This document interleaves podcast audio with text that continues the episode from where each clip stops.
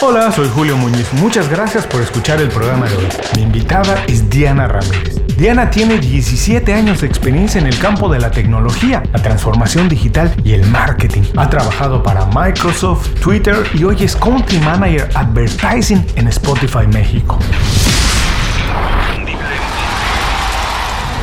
Esto es Inconfundiblemente. Aprende a ser tu mejor versión. Diana, muchísimas gracias por hacer tiempo para platicar con nosotros. Diana, por favor, cuando te preguntan a qué te dedicas, ¿qué haces día a día? ¿Cómo te ganas la vida? ¿Cómo puedes explicarlo de la manera más sencilla para que todo el mundo lo entienda? Hola Julio, primero que nada, muchísimas gracias eh, por darme este espacio y muy contenta de poder platicar con tu audiencia. Pues básicamente, en algo muy resumido, yo me dedico a ventas. Increíble, porque si a mí me hubieran preguntado cuando yo empecé en esto si yo tenía vena de ventas y yo te hubiera dicho y lo dije muchas veces, no, nunca. Encontré un nicho digital, tecnología y cómo esas plataformas buscan generar revenue o ingresos a través de la publicidad.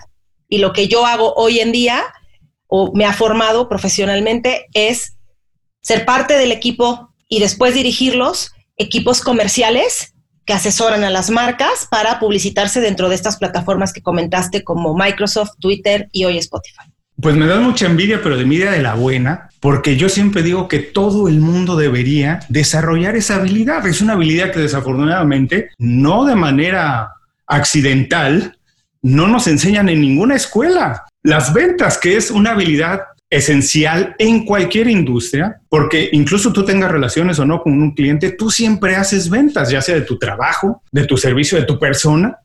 En el trabajo, cómo vendes una idea, un proyecto a un equipo. Así que es una habilidad que todos necesitamos tener y desarrollar de alguna manera. Qué bueno final que, que, tú la tengas y de verdad que me das mucha envidia de haberla podido desarrollar porque tú te encuentras si tú trabajas en el show, visto estás en el lado del bici y dejaste de lado el show literalmente, ¿no? Pero entonces, a ver, me, surgen muchísimas preguntas a partir de esto. Si te dedicas específicamente al bis y dejas un poquito el lado del show y has vivido toda la transformación digital, ¿cuál ha sido tu reto más grande de primero decir, yo no me voy a dedicar a ventas, después encontrar un nicho y vivir toda la transformación digital? Has trabajado en las compañías de tecnología más grandes del mundo. ¿Cómo lo hiciste? ¿Cuál fue el reto más grande desde que terminaste la escuela hasta la posición que tienes hoy como country manager en Spotify? Mira, la verdad es que haciendo un poco de, recuento y de historia para, tu audiencia y para ti, em, yo estudié comunicación en la Ibero.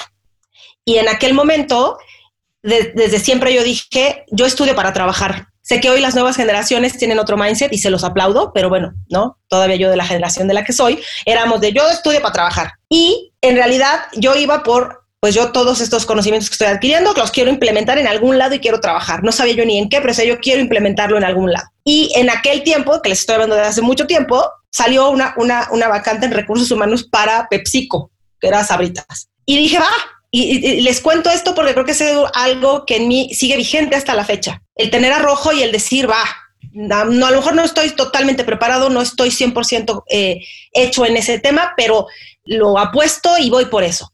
Y en aquel momento dije, bueno, es esa vacante, voy por ella y quedé con la posición que era un, ser becaria en, en PepsiCo.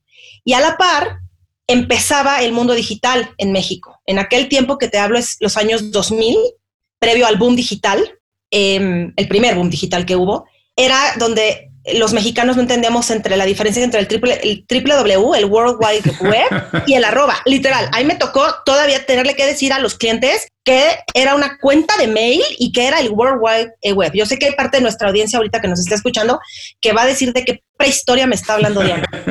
Pues no es, o sea, sí es prehistoria, pero no hace tanto tiempo. Lo que pasa es que la, la evolución digital ha sido tan rápida, por, obviamente por la penetración móvil, ha hecho que esto acelere de manera eh, eh, eh, acelerada y sin mezclar temas, pero hoy con la pandemia que tenemos y COVID en México y en otras partes del mundo, se aceleró todavía más, que voy a llegar a ese tema después. Pero volviendo un poco a la época de prehistoria que te platicaba, empezaba estos portales digitales que era Star Media y yo estando en PepsiCo, literal, un amigo de la universidad que empieza uno a decir el tema de ventas, lo hilo. Uno toda la vida, como bien dices Julio, estás generando relaciones porque somos seres humanos y nos conectamos igual. La tecnología nos facilita las cosas, pero la comunicación humana, la empatía, el entendimiento del otro, lo vas haciendo de verdad en el día a día desde cualquier trinchera en la que estés. Y este amigo que me llamó y me dijo, mira, yo estoy en, ahora en un portal que se llama Star Media y, pues estoy buscando gente, vente.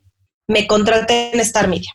Y así empecé para no eh, ahondar tanto, ¿no? Y, seguir con la conversación, pero creo que lo que quiero dejar en esta primera parte de la plática es que lo que tú creas que eres bueno haciendo o lo que tú sientas que es tu fortaleza, ten también la humildad y la flexibilidad de irte de alguna manera formando a través del tiempo y con las cosas que la vida te, a veces te trae y estar siempre abierto a aprender, a indagar y a fundamental, a que si te equivocas, rápido aprendes y, rápido te levantas y puedes seguir. Vivimos en una cultura que no acepta el equivocarse. pero a ver, esto me deja, me despierta muchísimas inquietudes, específicamente hablando contigo que trabajas en una compañía que todos por fuera entendemos como una compañía de tecnología abiertamente, que es Spotify, y que hasta antes en Twitter y antes en Microsoft, compañías completamente de tecnología, pero haciendo un poco historia de lo que nos contaste, nos dijiste que, bueno, ya habíamos hablado Desarrollaste la habilidad de las ventas que no se enseña en la escuela. Tomaste las oportunidades, tuviste ese arrojo de atreverse. Es algo que tampoco se promueve en la escuela, porque como bien dices, en la escuela lo que se promueve es repetir, entender un poquito,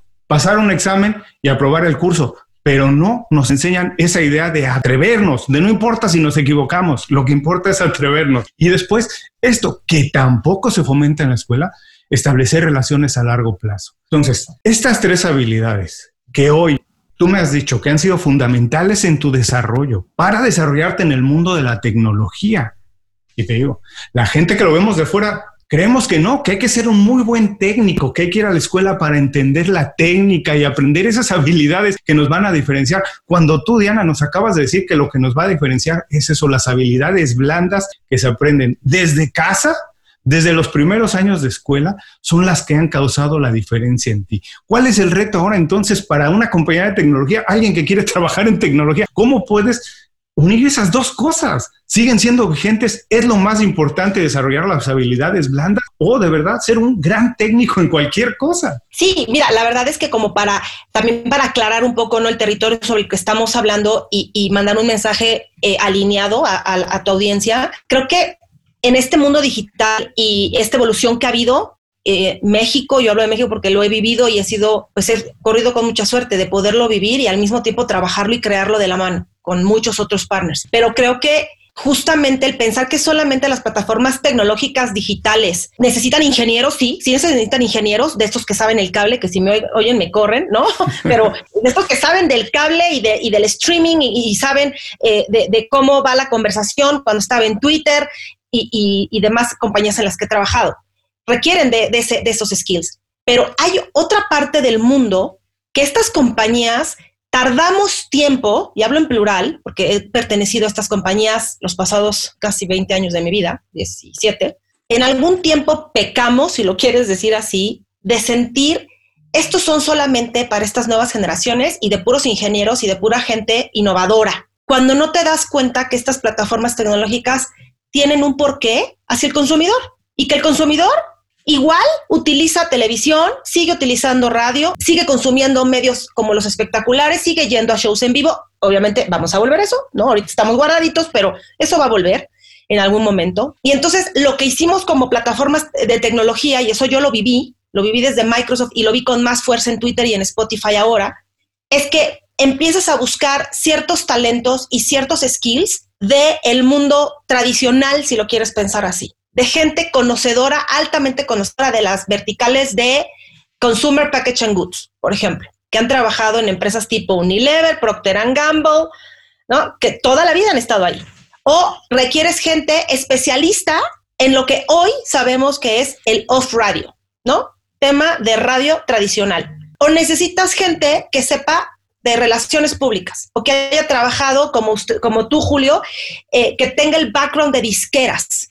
Hoy por hoy ya disqueras como tal, su negocio está cambiando también y ahora ya todo está en, forma de streaming, pero no podemos construir el futuro si no tomas también los ingredientes que consume y que hace a tu usuario y a tu consumidor. Tienes que mezclar de alguna manera las dos cosas para ser cada vez más integral y, ser más asertivo en el producto, servicio y comunicación que des. Ahora, ya hicimos un poco de referencia a lo que está viviendo el mundo, entonces vamos a decirle a la gente que estamos grabando esto a principios, a mediados de junio de 2020 y la mayoría del mundo lleva o sigue viviendo en cuarentena o lleva tres meses viviendo en cuarentena y las cosas han cambiado un poco, solamente para hacer un contexto de lo que estamos hablando y dónde estamos hablando ahora. Y entonces, con ese contexto, Diana, me gustaría preguntar, pues no te voy a dejar escapar así de fácil para las personas que nos están escuchando. Entonces, todas esas personas que nos están escuchando y que leen noticias, ven en redes sociales que el mundo está cambiando, que el mundo no va a ser igual, que la nueva normalidad, que nos vamos a enfrentar a cosas y retos distintos, desde tu punto de vista, ¿Cuáles son, digamos, tres o cuatro pequeñas cosas a las que deberían ponerle atención? Si no están haciendo ahora y que deberían ponerles atención para a lo mejor adaptarse más rápido, para encontrar cuál va a ser su espacio a partir de ahora. ¿Qué deberían de hacer? ¿Leer algo? ¿Deberían enterarse de algo? ¿Algo que no están haciendo? ¿Qué deberían hacer? Tres o cuatro pequeñas ideas que te vengan a la cabeza rápido de deberían poner atención en X, Y, Z, informarse de otra manera, atender al mismo tiempo medios tradicionales y medios digitales. ¿Qué deberían de hacer? Cosas que se te ocurran que a lo mejor alguien todavía no lo está haciendo, pero que muy pronto se va a ver obligado a hacerlo y que mejor empezar desde ahora. Mira, me gustaría tomar ahorita justo esta pregunta para hablar de estas como llamabas habilidades más softs y que creo que son atemporales. No van porque si eres Gen Z o eres millennial o eres lo que sea y lo que viene. Creo que el primer mensaje que les dejo a tu audiencia, tienes que creer y hacer lo que te apasiona, lo que amas y en lo que sabes que eres bueno haciéndolo. Generalmente uno resulta ser muy bueno en lo que ama. Y si logras combinar lo que amas y te apasiona, que sea tu forma de vida, y te ayuda a pagar cuentas, porque pues, evidentemente todos tenemos que pagar cuentas, estás en la grande, porque vas a empezar a disfrutar y a sumar en lo que además te da de comer. Segundo consejo, hay que trabajar y mucho. La cosa fácil que se dé de la noche a la mañana no existe. Y eso lo he comprobado y dirigiendo equipos ahora con equipos de gente joven, de gente recién egresada o con ciertos años de experiencia, me doy cuenta que la disciplina de formarse y de caerse y volver a, levantarse, ir con un growth mindset, es un músculo que tienes que ir ejercitando todos los días. Y en decir, me voy a esforzar, si siempre voy aquí, tienes que lavar la vara y decir, me voy a esforzar cada vez más. ¿Pero por qué? Porque se suma que te amas lo que haces y te gusta seguirlo aprendiendo. Entonces vamos por trabajar mucho, hacer lo que amas. Y el tercero, que ya lo, lo, lo, lo mencioné, pero creo que es crucial porque vivimos en un mundo, digamos, creo que en México, Latinoamérica, tiene mucho esa cultura, es el miedo a errar. El miedo a esfuérzate poco para errar poco. No, tenemos que romper ese paradigma. Estuve hace ya un año, tuve la gran oportunidad de, trabajando todavía para Twitter, de ir a una, a, una sesión, digamos, eh, en Israel, de Startup Nation en donde no es casualidad que sea el país de mayor innovación a nivel mundial siendo un territorio pequeñitito, con fronteras cerradas y con, vamos, no nos vamos a meter ni a su cultura ni, ni a su eh, tema peculiar. Pero al final es un territorio pequeñito en medio del desierto con frontera cerrada. Y dices, ¿cómo es posible que esta gente sea la más innovadora a nivel mundial? Si algo aprendí en esa, en esa eh, curso que tomé en, en Israel, es que allá no tienen tanto miedo a errar. Allá se permite en un ambiente que las personas prueben, prueben, prueben, prueben, y a lo mejor de 100 o 1000 pruebas sale una innovación. ¿Y qué pasa cuando alguien se equivoca? No pasa realmente nada, no hay el típico 5 en la calificación o el te voy a despedir porque lo que me estás diciendo es una tontería, sino es prueba, aprende y si no sale, levántate rápido. ¿Cómo traspaso eso a la realidad de hoy? Creo que las empresas hoy en día en México y Latinoamérica pueden y están algunas de ellas generando estos ambientes un poco más flexibles para que la innovación, probar y equivocarse no sea causa de tu despido. Que ese sería mi tercer consejo, que creo que ya con eso podremos llegar a lo que hace diferente en un ambiente altamente competitivo, en donde cada vez hay más demanda de personas que están buscando colocarse, de tener un lugar en, el mundo laboral, pero estos que tengan estas tres características que, que te estoy diciendo, para mí y en base a lo que yo observo, hace la diferencia. Uno, vamos a hacer un resumen rápido para las personas que nos están escuchando. A lo mejor están haciendo ejercicio, a lo mejor están en la caminadora, algo, y vamos a hacer un resumen rápido. Es uno, trabajar en algo que te apasiona. Y esto es súper natural. Si es algo que te apasiona, estás dispuesto a invertir 18, 20 horas al día, ¿no? Realmente se te pasa el tiempo trabajando en lo que te apasiona. Hay que encontrarlo, hay que atreverse. Y yo no sé si estás de acuerdo conmigo en esto, Diana, que hay que intentar muchas cosas para encontrar la pasión. Yo a mi edad sigo encontrando cosas que me gustan, pero ¿cómo se descubre? Haciéndolo. Porque nadie tiene pasiones preconcebidas. O a lo mejor las tenemos ahí, pero no las despertamos hasta que no hacemos las cosas. Todos tenemos una idea más o menos de lo que significa hacer algo, pero uno lo descubre hasta que lo hace. Alguien tiene una idea más o menos de lo que significa ser un médico, pero hasta que es médico, hasta que ejerce se da cuenta de lo que es médico. Entonces hay que ejercerlo, hay que intentar, hay que hacer las cosas que dices que te apasionan, hay que intentarlas. Después nos dijiste, hay que trabajar muy duro, hay que trabajar, hay que intentar, hay que levantarse, hay que fomentar esa habilidad de la resiliencia, de, de levantarse una y otra vez, porque lo vas a necesitar. Y por último, no tener miedo a equivocarnos atrevernos, atrevernos. Pero esto también es muy curioso, no sé si también estás de acuerdo conmigo, no se fomenta en la casa y no se fomenta en la escuela. Yo alguna vez leía, no sé quién lo dijo, pero decía que a los niños incluso les celebramos las cosas que hacen bien, nada más. Y poco a poco el niño al papá, a la familia le enseña a mostrar únicamente lo que hace bien porque siente la retribución inmediata de que le dicen, wow, es el mejor, qué lindo, mira, nos enseña, nos hizo, sacó un 10 en esto, pero pocas veces se celebra el esfuerzo. Entonces, desde muy pequeños somos enseñados a no atrevernos y no equivocarnos, porque lo que se nos celebra siempre es cuando hacemos bien las cosas, no el esfuerzo y deberíamos empezar a celebrar el esfuerzo porque solamente así se llega a encontrar la innovación. Ahora, nos dices que hay compañías que ya tienen estos espacios, que los han abierto. ¿Cómo haces? ¿Cómo puedes hacer en una compañía que además tiene desde millennials hasta baby boomers trabajando en el mismo techo, muchos compartiendo un proyecto? ¿Cómo haces para transmitir esa cultura de compañía, que todos puedan tomar lo mejor de ella, puedan formar un equipo, ponerse detrás de un proyecto y cómo empujarlo, cómo se hace para transmitir esa cultura, para que la gente lo entienda y se atreva y no tenga miedo y no sienta, como tú dices, que va a ser despedido por atreverse. Sí, eh, obviamente es, es un, ese es un, un reto como justo estás llegando al punto medular. Ese es el reto de formar la cultura en la que trabajes, ya sea un equipo de una pyme, el equipo de un entrepreneur o de una compañía corporativa. Esto se puede replicar en cualquiera de esos escenarios y depende mucho del espíritu, del liderazgo que haya y también de la colaboración de los que forman parte de ese equipo. Creo que el, el tema, es, estamos cambiando la cultura. Esto no está hecho todavía y esto le va a llegar a estas nuevas eh, generaciones que están, ¿no? Ya hoy escuchándonos vía un podcast. Muy probablemente esté en sus manos seguir contribuyendo a esto. No está hecho. Hago la comparación de cómo se vive en otra parte del mundo como Israel, porque allá así es el mundo. Lo ven normal. Esa es su cultura. La nuestra no. Creo que primeramente reconocer de dónde estás parado te puede ayudar a colaborar eso. Y cómo lo fomento te puedo platicar, por ejemplo, algunas cosas que yo viví todavía estando en Twitter, que realmente mi, mi, tiempo en Spotify todavía es, relativamente corto, es formar equipos multidisciplinarios, equipos donde haya diferente tipo de género, haya diferente tipo de background, de cultura, inclusive de formación profesional, para que se generen equipos en donde los puntos de vista pueden ser inclusive contrarios. Y eso hace que los proyectos tengan una mayor riqueza. Y también venimos de una cultura en donde solamente apruebas o sigues la conversación con alguien que piensa como tú y no estamos tan abiertos a escuchar puntos de vista que son completamente contrarios al nuestro. Empezando por construir equipos multidisciplinarios, yo lo he vivido y lo he visto como este tipo de ambientes, de proyectos que permiten la innovación y permiten a lo mejor probar y en un growth mindset, si algo no sale, rapidito levantarse y seguir avanzando se permite inclusive formar en tus equipos de diferentes universidades. Yo en las compañías que he trabajado es como bastante común que las personas vengan de universidades privadas y hicimos un proyecto en donde se estuvo buscando tener de diferentes universidades.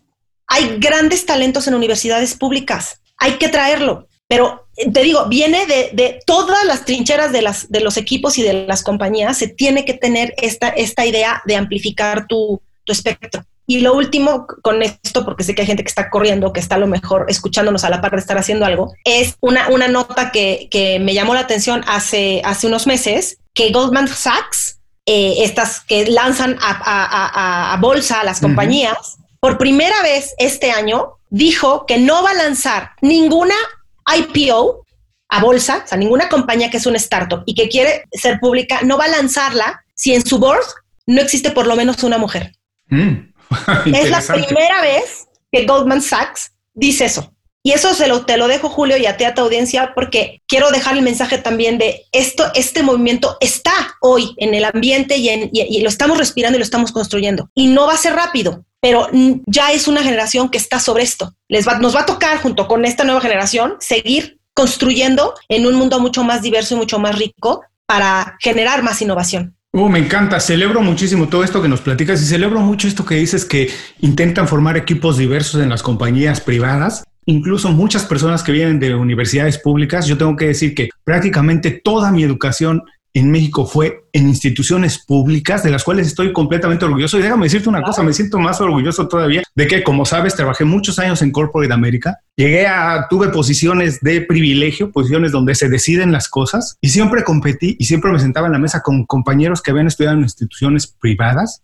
Nunca sentí que había ninguna diferencia. Incluso celebro eso porque, como dices, la educación, que no solamente es educación, es además instrucción, es muy diferente en educaciones privadas que en educaciones públicas. Y por muy preparado que estés, una visión que tiene un solo punto de vista, no importa quién sea, siempre será incompleta. No importa quién sea y en qué posición está, una visión que tiene un solo punto de vista siempre será incompleta de cualquier problema, oportunidad, de lo que sea, siempre será incompleta. Así que la mejor manera de tener una visión más completa es invitar más personas a la mesa. Me encanta esta idea que, nos acabas de compartir y la celebro muchísimo. Pero Diana, como acabamos de hablar, trabajé muchos años en Corporate América. Esto no es lo normal. Incluso trabajando en compañías que eran consideradas revolucionarias. La gente que tiene tiempo escuchando el programa sabe que yo trabajé muchos años en compañías de y que trabajé muchos años en MTV y yo siempre decía que eran compañías de sí pero no. Cuando venían muchas personas con una idea innovadora, la primera reacción era, wow, sí, vamos a hacerlo, pero no se puede por X, Y o Z. Y alguien venía con otra idea, sí, increíble, vamos a hacerlo, pero no se puede por X, Y o Z. Por eso yo las llamaba compañías de sí, pero no. Así que no es lo más normal que esto pase y no es lo más normal que una ejecutiva tenga esta visión. ¿Cómo te diste cuenta de esto? ¿Cómo viste esto? ¿Es por tu formación después de la escuela? ¿Es porque has tenido mentores? ¿Has tenido una guía? ¿Cómo te diste cuenta de esto? La verdad me di cuenta a lo largo del tiempo, Julio, y la verdad también topándome con pared. O sea, yo no dejo de ser mujer mexicana en un mundo de tecnología donde prevalece el liderazgo de hombres, porque esta es la realidad de nuestro país, y de donde tecnología es todavía más, bueno, tiene mayor impacto o mayor porcentaje el sector de hombres, ¿no?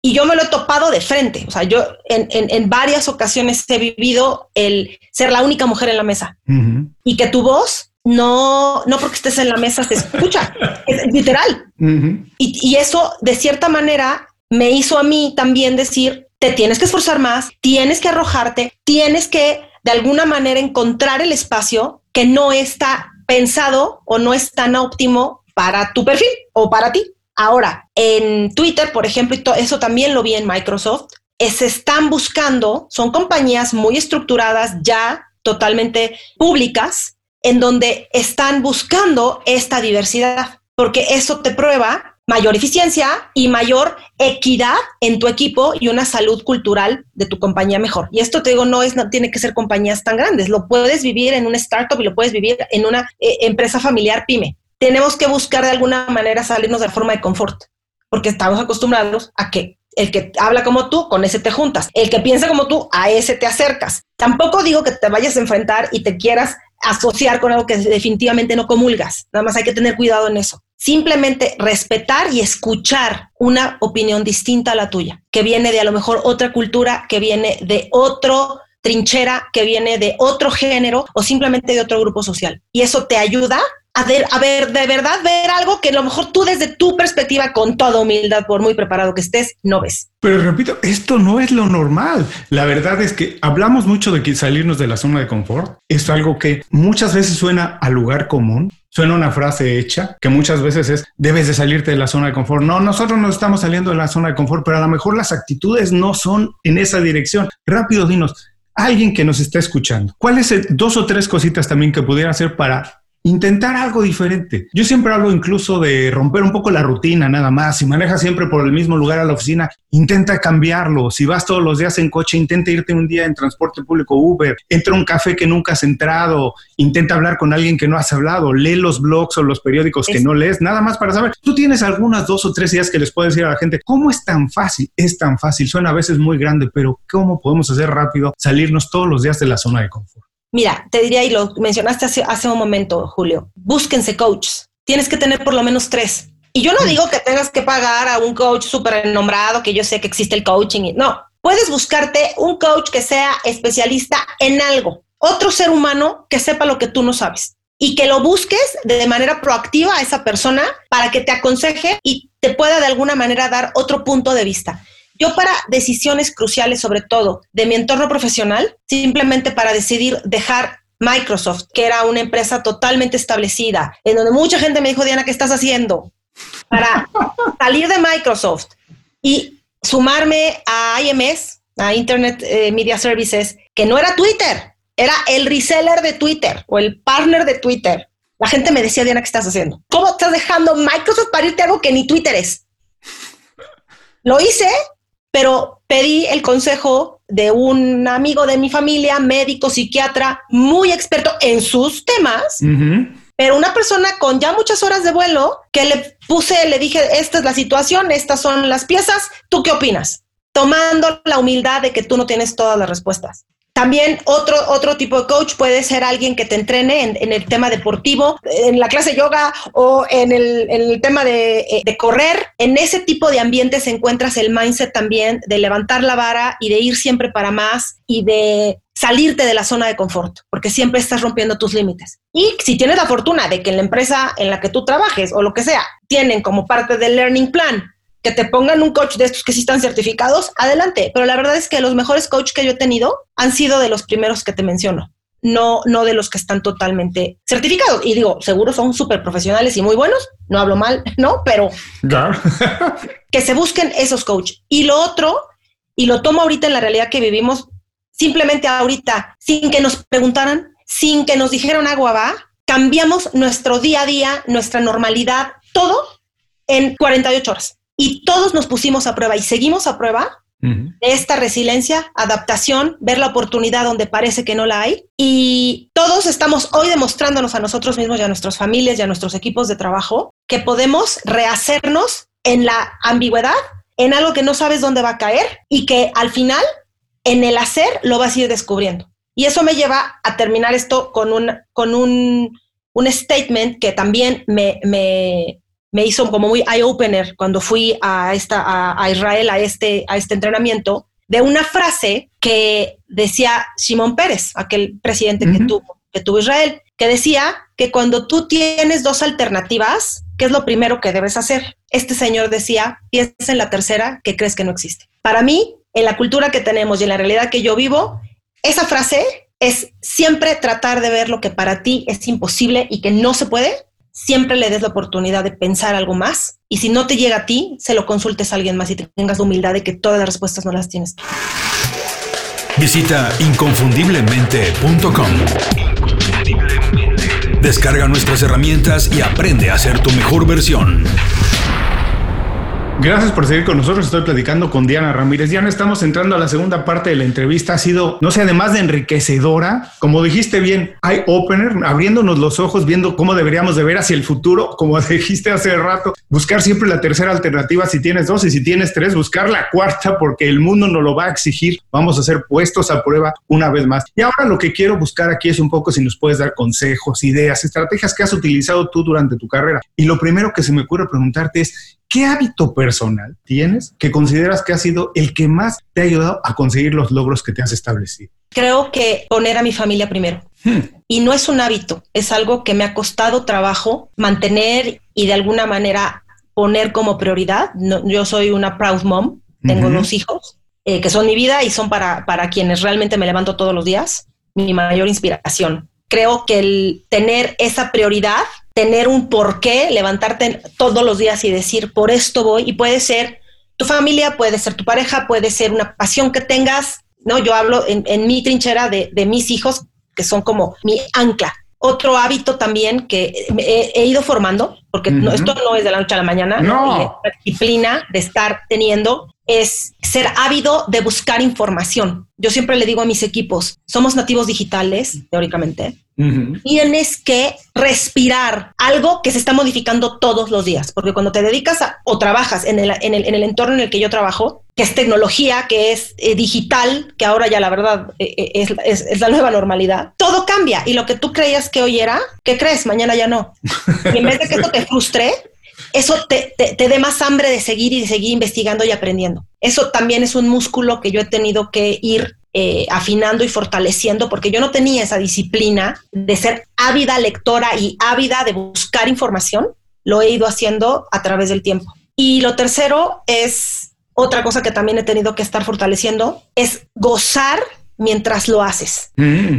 Disfrutarlo, de verdad, celebrar las pequeñas victorias, celebrar el pequeño momento. A lo mejor voy a sonar demasiado romántica, pero de verdad, salir y ver el sol, salir y ver los árboles, agradecelo, de verdad, es parte de la vida. Y no todo es desempeño, no todo es seguir como un ratoncito hámster adentro de una bolita, ¿no? Corriendo. Yo era un poco así, ¿no? Ese que no volteaban a ver nada, simplemente seguir y seguir y seguir y seguir. Hay que vivir, básicamente. Hay que disfrutar, hay que eh, celebrar y eso te da muchas veces una mente mucho más fresca, mucho más abierta para tomar decisiones, para innovar, para retar a tu equipo, para mejorar, porque de alguna manera despesurizas tu cabeza. Me encanta porque además el objetivo que tenemos, que puede ser muy grande, nunca vamos a saber si de verdad nos va a llenar porque nunca lo hemos vivido, si es algo nuevo. Es muy probable que cuando llegamos ahí decimos, ah, no es lo que me imaginaba, o a lo mejor con mucha suerte es mucho más de lo que nos imaginábamos, pero no hay nada como dices, como disfrutar el camino, disfrutar todos esos pequeños logros de día a día, pasárnosla bien, porque además existen muchas posibilidades de que no consigamos el gran objetivo que tenemos. Existe esa posibilidad, tenemos que tenerlo claro, puede pasar, pero no importa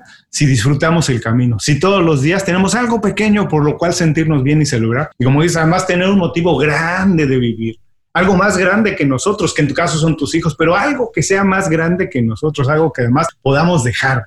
Cuando ya no estemos aquí, que además dejemos ese motivo grande ese es algo que nos hace todos los días salir de la cama, despertar, hacer el trabajo, como dices, con gusto. La verdad me encantaron estos tres que sí podemos decirlo hábitos y como bien dices, son casi como músculos porque hay que irlos fortaleciendo todos los días, hay que trabajar en ellos. Ahora, tienes 17 años de, de, experiencia trabajando en tecnología, esto no se hace sola. Por favor, dinos cuáles son los secretos para tener una buena red de contactos. ¿Cómo se hace? ¿Cómo se mantiene una red sólida, sana, con la cual podamos colaborar, a la cual un día le puedas llamar al teléfono para hacerle una pregunta, contratar a alguien que te contrate más adelante? ¿Cómo se hace? Mira, es la verdad que también es una, una gran pregunta, Julio la verdad es que eh, lo que yo he aprendido es genera justo una red de contactos. Y no porque digas, ay, cuánto me sirves, ¿no? Este, cuánto, cuánto te voy a tratar bien. No, pero al final tomar que todas las interlocuciones que tenemos en el día a día, desde tu escuela, en tu trabajo, vas conociendo personas, vas conociendo seres humanos. Y cada uno, a la par que tú,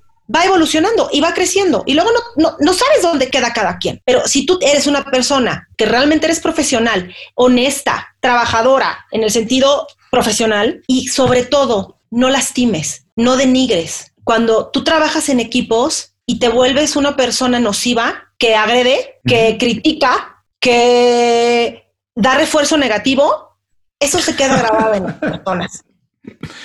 Y eso te lleva, ¿no? Te acompaña. Y llega un momento en que si alguien te pregunta, oye, ¿recomiendas a fulanito? Oye, ¿recomiendas a Julio? Diría, sí, porque yo trabajé con él y fui y lo vi y lo tuve de proveedor, lo tuve de partner, lo tuve de compañero. Eso mismo juega a la inversa. Eso también me lleva a que nunca quemes barcos. Eso también es otro consejo. Por muy mala situación que tengas en una situación laboral, y pienso en laboral porque es el tema que nos tiene aquí, no quemes barcos. Es mejor irte por la buena, por la puerta grande, perfecto, simplemente ya no, aquí ya no colaboro, ya no me entiendo, pero no termines diciendo es que el tal por cual aquí que haya que tendemos a eso.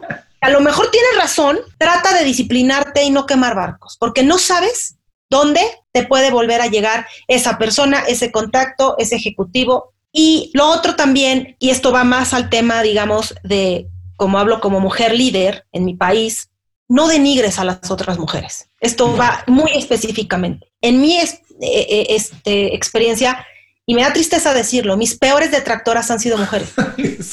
Ni siquiera es que digas, es que los hombres me han hecho. No, ¿eh? Las peores detractoras en mi vida profesional han sido mujeres. Sí. Y eso no se vale. De verdad, entre mujeres nos tenemos que apoyar y no porque el otro gremio de los hombres, no al contrario, somos un solo equipo, pero no necesitamos que, nos, nos hagan menos, no. Con nosotras mismas tenemos para, si ves a una mujer en la mesa que no le están oyendo, que no le están diciendo, ayúdala, que digan que esa persona está hablando de tal tema. Si puedes ayudar y darle trabajo a otra mujer que sabes que tiene a lo mejor un poco más complicada la vuelta, ayúdala, haz conexiones. Y esto lo hablo muy de género, no, no me gusta, digamos, separarlo, pero con que nos ayudáramos entre las mujeres estaríamos del otro lado. Mira, me encantó que hablaste de ser honesto y yo creo que esa es la mejor manera de establecer una red de contactos, de ser honesto siempre, de nunca tener una agenda oculta detrás y lo que decías tú desde el punto de vista de las mujeres, también a mí me encanta, lo celebro mucho esta idea de levantarse siempre, de levantarte cuando estás viendo que algo no es justo, no solo con una mujer, sino con alguien más que debería estar, ser escuchado y no está siendo escuchado o no está siendo tratado como debería. Yo creo que también eso siempre habla bien de las personas, levantarse levantar la voz hacia lo injusto, hacia algo que no está siendo correcto. Yo creo que también eso habla muy bien de las personas y eso a la larga se regresa siempre, a lo mejor no de manera inmediata, pero siempre se regresa. Así que hay que ser honesto, hay que levantarse siempre que ves algo injusto. Y como dices, hay que hacer conexiones y dar oportunidades, porque esa es la única manera de crecer. Muchas personas creen que pueden conseguir el éxito solo, nunca pasa. El éxito no importa, no puedes, puede ser que no sea un equipo, pero el de un ejecutivo Detrás de eso hay un equipo tremendo que ha trabajado para que se consigan los logros, que a lo mejor lo han hecho escalar en la escalera corporativa. Nunca se consigue solo, siempre se hace con un equipo. Así que hay que ser honesto, hay que celebrar la diversidad. Como también dices, hay que levantarse ante lo injusto, a dar la oportunidad a que todo el mundo exprese su punto de vista. Ahora, esto a lo mejor es un poco tramposo. Esta pregunta es un poco tramposa, es difícil para alguien como tú que le gusta leer, que le gusta escuchar, como nos has dicho, tienes la capacidad y la necesidad de estarte informando. Por favor, compártenos un libro, un podcast, un blog, lo que tú quieras que pueda utilizar las personas como una fuente de información y de inspiración. Sí, mira, recientemente empecé a, escuchar eh, el podcast y tiene también obviamente cuenta en, Twitter y en, otras plataformas, una periodista que se llama Sarah Fisher. Ella es media reporter en Axios y es una periodista que cubre 100% temas de tecnología, eh, muy enfocada en US, eso sí, tiene un, un podcast, no solamente ella, sino Axios también, muy completo, que da vistas a cross plataformas de todas las, digamos, eh, del cambio que se está viviendo hoy por hoy, que hoy se aceleró en tema de e-commerce, en tema de streaming, en tema de video. Vamos, eh, muy recientemente a mí me ha resultado muy, eh, muy útil escucharla y se las recomiendo a tu audiencia. Bueno, a todos los que nos están escuchando y no pueden tomar ahora nota, no se preocupen, los tenemos cubiertos, sigan haciendo lo que hacen, regresen un poco más tarde a las notas del programa que ahí encontrarán las ligas directas a la recomendación de Diana. Diana, por favor, por último, danos un buen consejo para que las personas se queden con él el resto del día. Y dinos cómo podemos saber más de tu trabajo, cómo podemos saber lo que estás haciendo y lo que están haciendo las compañías, por la compañía en la que estás trabajando, cómo podemos saber más de eso. Bueno, en realidad, em, gracias Julio, fue un placer poder... Eh, platicar contigo y con tu audiencia. Me pueden seguir, les voy a dejar mis, mi, cuenta em, de Twitter y también, evidentemente, en arroba Spotify for Brands. También hay mucha información eh, de, lo que, de lo que viene y que ojalá, si están haciendo workout o están eh, en su casa, les voy a dejar un dato. En México se generan más de 110 mil playlists mientras cocinamos. Y esto es parte de la nueva normalidad. Así que seguramente alguien está cocinando, seguramente mientras nos está escuchando. Bueno, pues para todos los que están interesados en seguir a Diana, les vamos a dejar la liga también a sus redes sociales para que puedan saber lo que ella está publicando, lo que ella está diciendo. Diana, muchísimas gracias por dedicarnos tiempo ahora desde tu casa con este confinamiento. Te mando un abrazo muy grande por compartirnos todos tus secretos, ideas, consejos, toda tu experiencia. Espero podernos ver muy pronto, ya sea en la Ciudad de México, en Miami o donde sea, y poder tomarnos una cerveza juntos. Seguro, Julio. De verdad, muchísimas gracias. Y a todos los que nos escuchan, con esto terminamos la entrevista con Diana Ramírez. Les recuerdo que todos los, sus consejos, así como los datos para ponerse en contacto con ella, lo pueden encontrar en las notas de este programa. Antes de cerrar el programa, quiero pedirte dos favores. Primero, si algo te pareció interesante o motivador y conoces a alguien que se pueda beneficiar con esa información, comparte el programa con ellos. Eso nos ayuda a todos. A ti por fortalecer tu red de contactos, a ellos por recibir información útil y a mí porque más personas conocen inconfundiblemente. Segundo, suscribiéndote a nuestro boletín para recibir de manera gratuita información, recursos, consejos e inspiración para impulsar tu desarrollo profesional o crecer tu negocio. Recuerda que lo que importa no es tener un trabajo o un negocio que te dé para vivir, sino un estilo de vida donde crezca lo mejor de ti.